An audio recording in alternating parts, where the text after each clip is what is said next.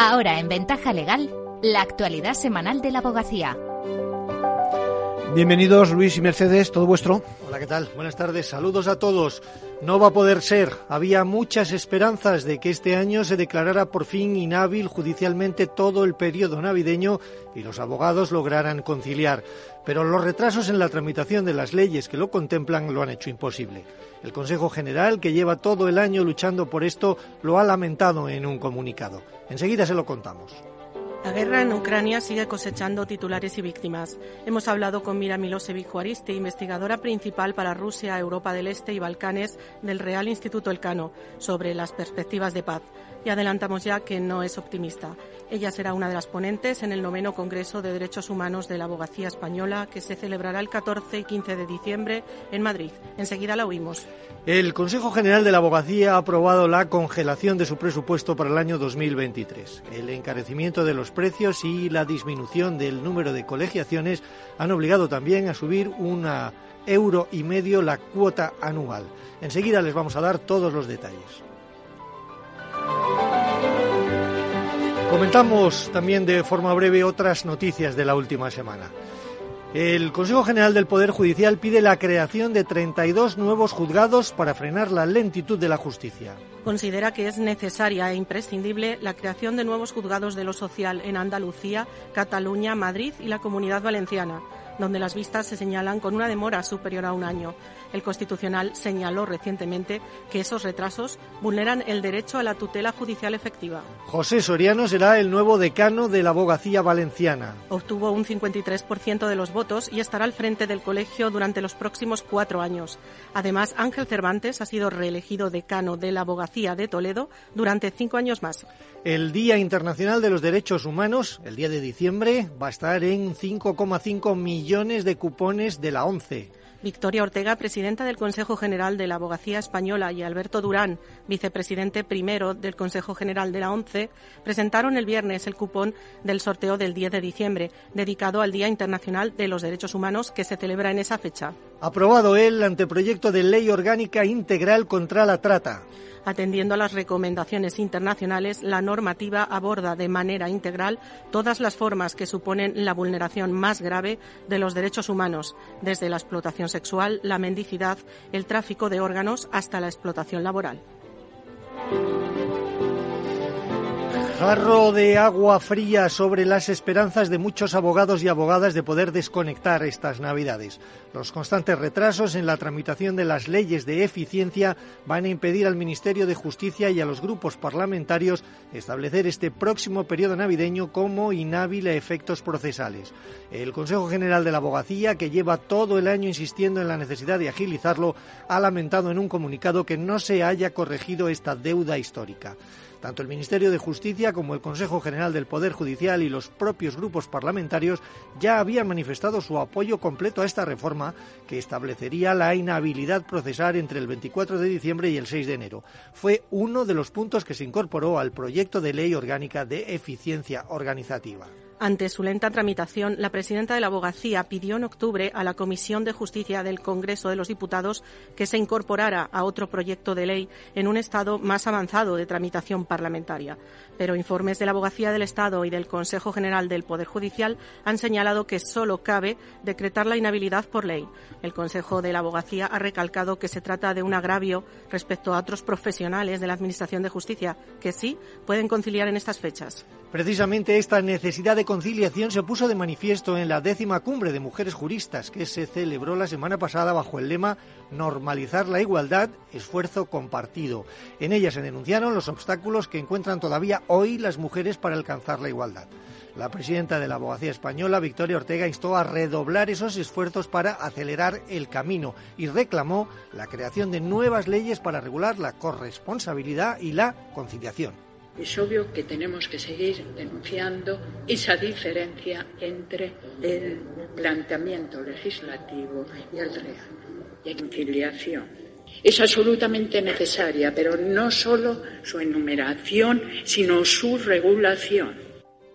Marga Cerro, presidenta de la Comisión de Igualdad de la Abogacía Española, lamentó que siguen esperando que un proyecto de ley recoja lo que la legislación laboral contempla desde hace tiempo lo que me niego es a pedir favores para que me suspendan un juicio, para que me suspendan un plazo. No es un favor que me hace el juez, el AG o quien sea por suspenderme, no. Es un derecho que yo tengo. Y como es un derecho que para que pueda ejercerlo tiene que estar reconocido, pues tiene que haber reforma legislativa. En el mismo evento, la presidenta del Congreso de los Diputados, Merichel Batet, subrayó la importancia de la corresponsabilidad, que calificó como una revolución pendiente, y denunció la brecha salarial y la presencia minoritaria de mujeres en las cúpulas digitales. La guerra de Ucrania sigue siendo la gran preocupación mundial. Hemos hablado con Mira Milosevich Juaristi, investigadora senior del Real Instituto del Cano para Rusia, Europa del Este y Balcanes, que se muestra muy pesimista sobre la posibilidad de un pronto fin del conflicto. No es momento de negociaciones de paz y creo que no va a llegar pronto por eh, la, principal razón de ello es que tanto Rusia como Ucrania eh, creen que todavía pueden ganar la guerra y en este sentido ninguna de las dos partes está dispuesta a negociar. Milosevic eh, teme incluso que tras el invierno se pueda haber un recrudecimiento de las hostilidades y no descarta que Rusia pueda llegar a recurrir a las armas nucleares por ahora Rusia no va a usar armas nucleares eh, para, ganar la guerra, digamos, ¿no? Pero si Crimea eh, fuera atacada por, eh, por Ucrania y Rusia no tenga otro, otra manera de defenderla, lo haría con armas nucleares. Milosevic será una de las ponentes en el noveno Congreso de Derechos Humanos de la Abogacía Española, dedicado al derecho a la paz y a la seguridad. Se celebrará el 14 y 15 de diciembre en Madrid. La guerra de Rusia contra Ucrania estará evidentemente muy presente en las mesas de debate, pero también se analizarán las migraciones en tiempos de guerra, el concepto de seguridad humana en el panorama actual internacional, el derecho a vivir en paz o los nuevos desafíos de la Corte Penal Internacional en su vigésimo aniversario. En la inauguración participarán, además de Ortega, directora de la Comisión Europea en España, María Ángeles Benítez Salas. El formulario de inscripción para asistir al Congreso está disponible entre www.abogacía.es. El Consejo General de la Abogacía Española ha aprobado una congelación de su presupuesto para el año 2023. El encarecimiento de los precios y la disminución de las colegiaciones le han obligado también a subir la cuota, aunque tan solo un euro y medio al año. El Pleno del Consejo General aprobó la semana pasada su presupuesto para el próximo año, que se mantiene, como decimos, prácticamente congelado respecto al de este 2022. Tan solo se va a incrementar en un 0,2% a pesar del contexto inflacionario con un IPC que rondará el 7% a final de este año. Debido al encarecimiento de los precios y al descenso de las nuevas colegiaciones, el Consejo se va a ver obligado a subir las cuotas en un euro y medio al año. En 2023, la cuota del Consejo, que llevaba varios años congelada, será de 40,63 euros, casi cinco menos que en 2014. En los últimos años han venido descendiendo las nuevas incorporaciones. Frente a las más de 8.500 altas que se registraron en 2015, se prevé que 2022 concluya con alrededor de 4.000. El Consejo ha reducido gastos en algunas partidas y su principal reto será mantener la calidad de los servicios que presta a los colegios y a los colegiados. Y vamos ya con el abogado de la semana. ¿Quién es en esta ocasión Mercedes y por qué?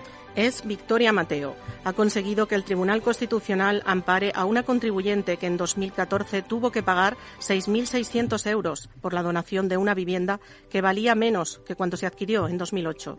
Este caso podría dar una segunda oportunidad a todos aquellos ciudadanos que no reclamaron las liquidaciones de la plusvalía municipal tras vender o transmitir inmuebles en pérdidas y las autoliquidaciones declaradas erróneamente firmes podrán ser revisadas.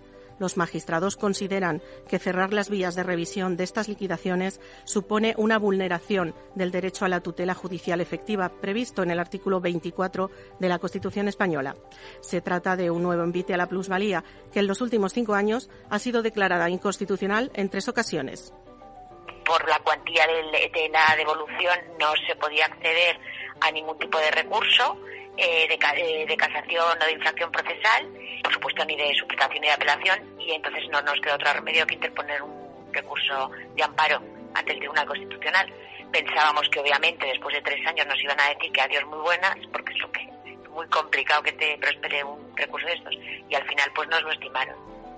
Enhorabuena a la letrada, por supuesto también a su cliente por la perseverancia y sobre todo por el resultado. Seguro que este impuesto seguirá dando que hablar en las próximas semanas y meses. Con esto terminamos. Hasta la semana que viene. Muchas gracias Luis, muchas gracias Mercedes.